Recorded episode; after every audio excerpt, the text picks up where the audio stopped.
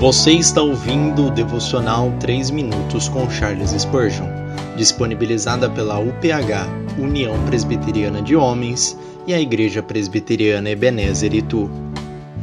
Espere pelo Senhor. Por isso o Senhor esperará para ter misericórdia de vós. Isaías capítulo 30, versículo 18, parte A.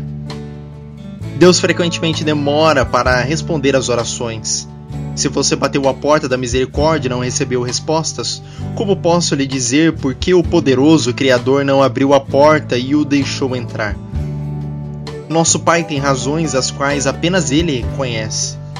Às vezes é para mostrar seu poder e soberania, para que os homens saibam que Ele tem o direito de doar ou reter. No entanto, frequentemente o atraso é para o nosso benefício Talvez você continue perseverando e seus desejos tornar-se-ão mais fervorosos.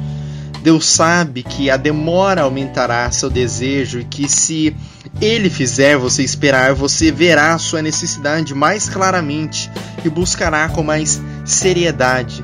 Assim, você valorizará ainda mais a misericórdia por sua longa demora.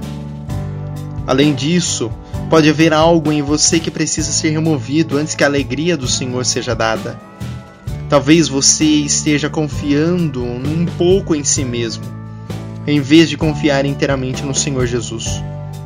Suas orações estão todas arquivadas no céu.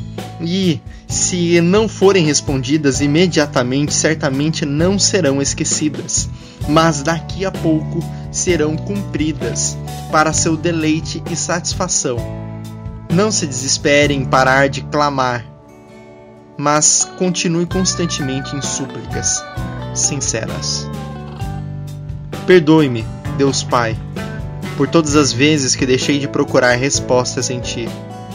Eu clamo e espero em Sua presença.